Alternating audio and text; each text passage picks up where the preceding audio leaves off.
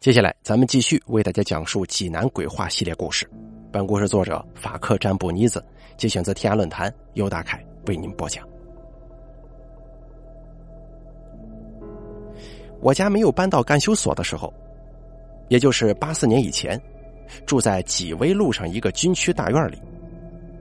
从市立五院一直往南过一个铁道，然后紧接着过一个河，就在河的南岸。但我那个时候啊，年龄太小了，八四年也只有三岁，所以记得的事情实在不多。但我出生以来最早的记忆保留在那个院里。我记得我家在院子的最北边，平房，面积很大，房子后面就是河。那个时候河水里是满的。我姑姑家一直在那个院里住，现在我也经常过去玩，从小到大基本没断过。也认识了院里的一些哥们儿。我对那个院的印象啊，大多数是从姑姑家开始的。当时院的南边是紧贴院墙的一个小路，路两边全是垃圾，人只能从中间走路。前两年过去玩的时候也是如此。二十多年了，那条路的样子一直没变。那条路一直往东，好像是通往丁子山的。其实那一片自京七路往南是挺大一个庄子，里面建筑乱七八糟，小路巷子七扭八歪。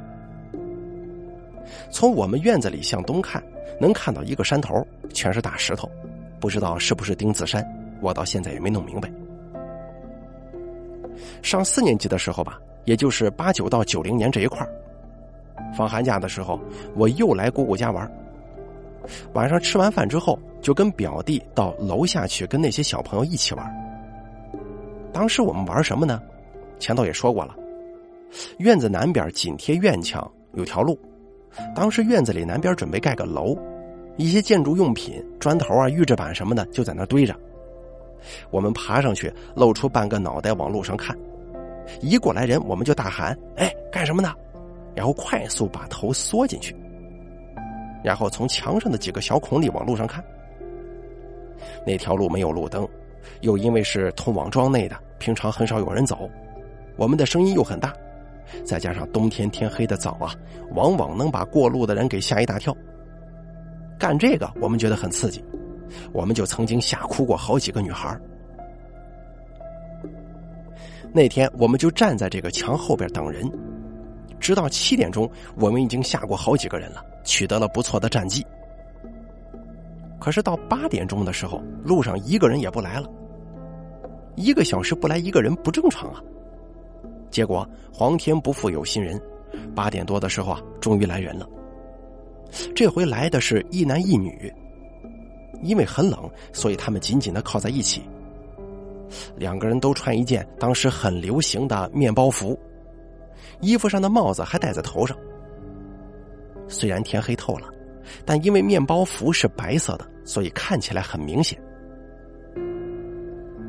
因为路的两边都是垃圾，而且路面不平，平常人走的时候啊，都会多少踩到一些，弄出一些声响出来。可是这对男女走路没有一点声音，他俩只是低着头走着，速度不快也不慢。我们准备好了，大喝一声。几个哥们儿都开始吸气运气了。这里我要讲一下啊，我们最喜欢吓唬的就是这种谈恋爱的，因为猛的一下，女的都会本能的往男生怀里钻，男的也会被吓得手足无措，胆子大的会哆嗦着骂几声，但一般都会以为是遇到了小流氓，拉起女的就跑，特别好玩。等他们走近了，我们一起大喝：“哎，干什么呢？”然后就齐刷刷的蹲下，从小孔里往路上看。但奇怪的是，那对男女好像没听见似的，还在一直往前走着。难道他们穿的太厚了，听不见吗？这个时候，他们已经走到跟前了。等他们往前走了几步，我们都站了起来，用更大的嗓门喊：“哎，干什么呢？”但奇怪的是，他们仍旧没有任何反应。这会儿啊，我们都做好了准备继续喊。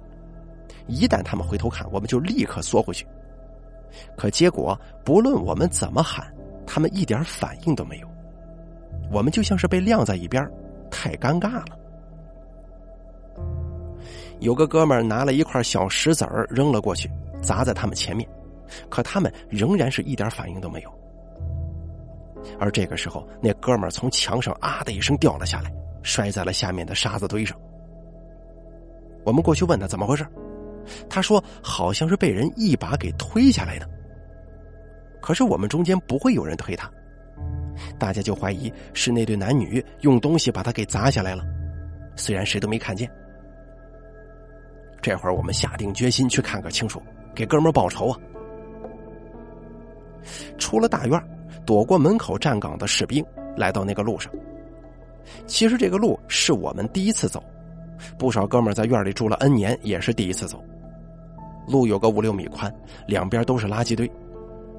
虽然是冬天，可那味儿啊也是臭烘烘的。只在路中间留出一条宽约两米的地方来供人行走，而且还不平。我们就往前追。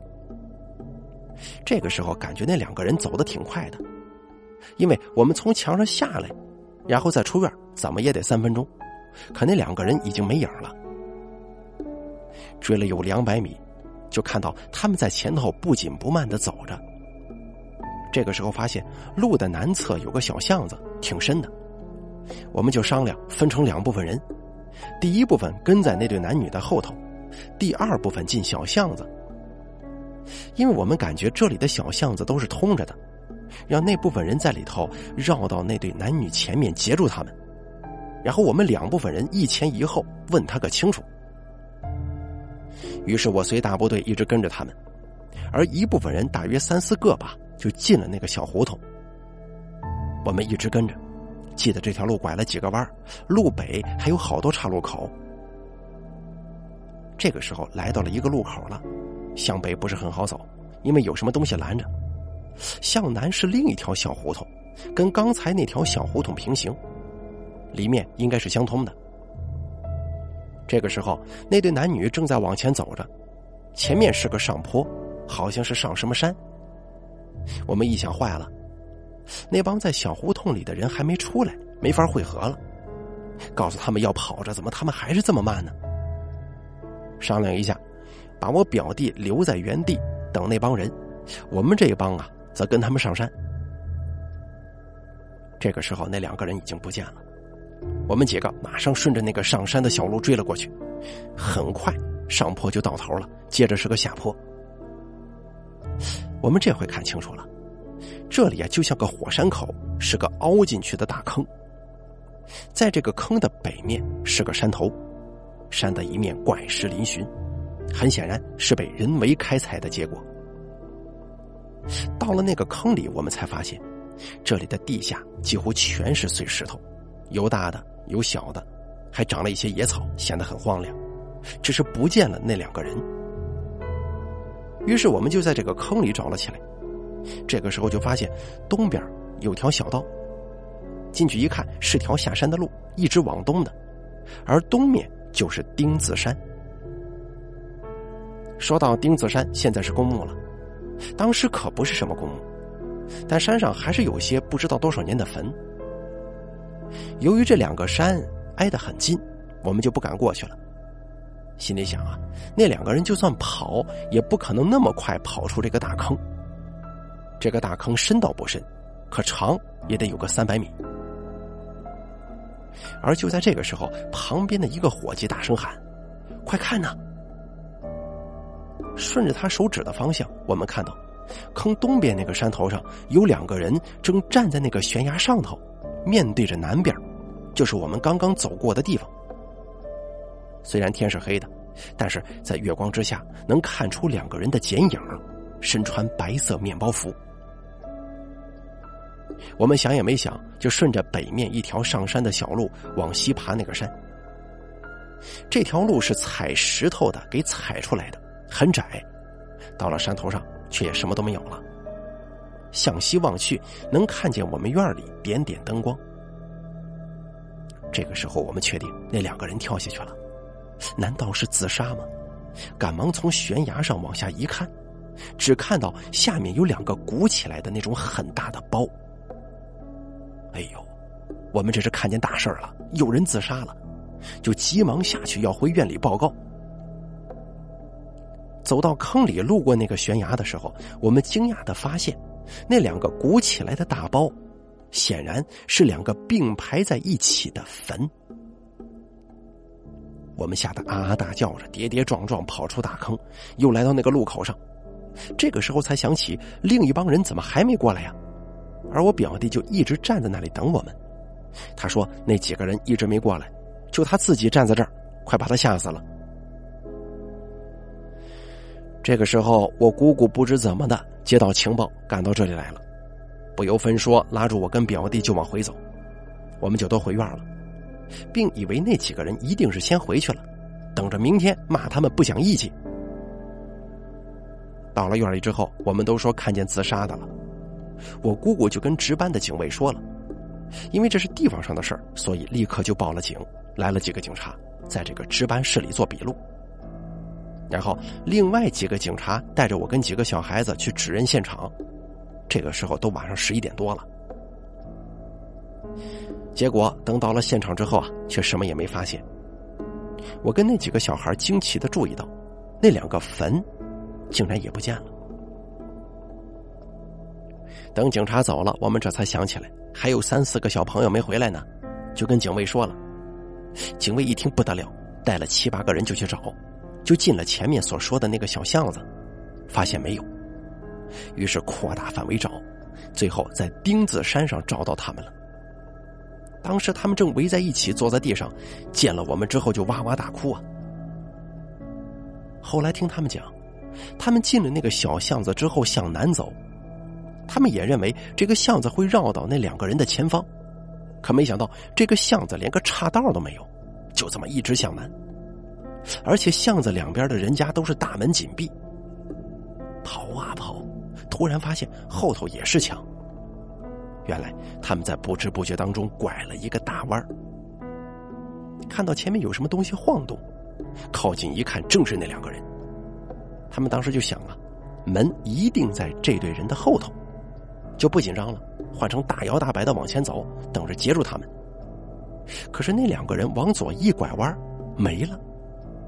等他们赶过去一看，不禁倒抽一口凉气呀！他们拐弯的地方是个死路，是一个墙中间凹进去一块形成的，而凹进去的那一块只有一米多，是不可能藏住两个人的。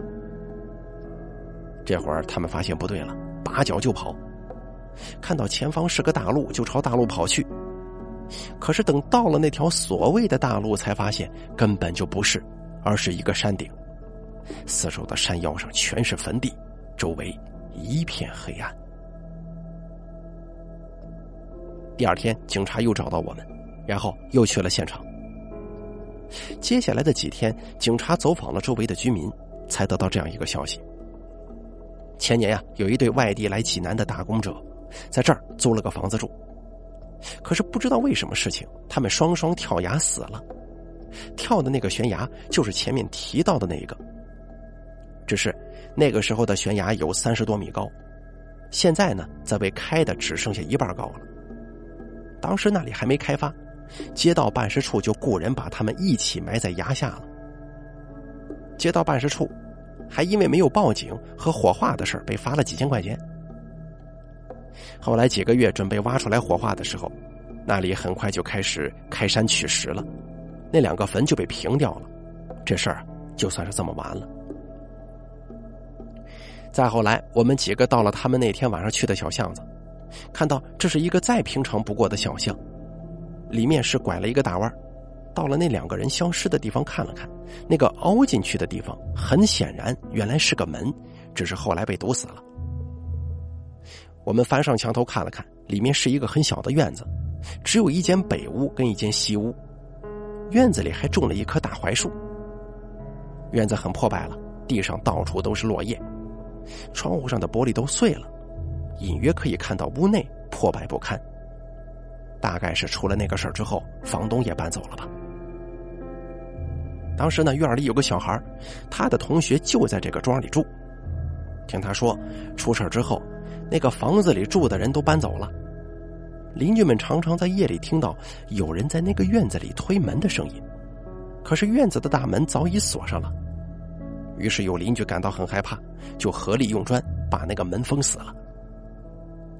再后来，邻居们隔三差五的得病，据说那两个自杀的人坟被平掉之后，看到自己的家门也被堵上了，就开始报复。总算有老人在那被砖封死的门上投了个洞，供他们出入，这才是平静下来的。不过，周围的邻居还是逐渐的一家一家的搬走了。在庄里，大人是不让小孩子到那条小巷里去的。据说还有人看见过，在深夜里两个人在小巷子里走着，走到那个地方，一下子就不见了。好了，咱们本期济南鬼话说到这里就结束了，感谢您的收听，咱们下期再见。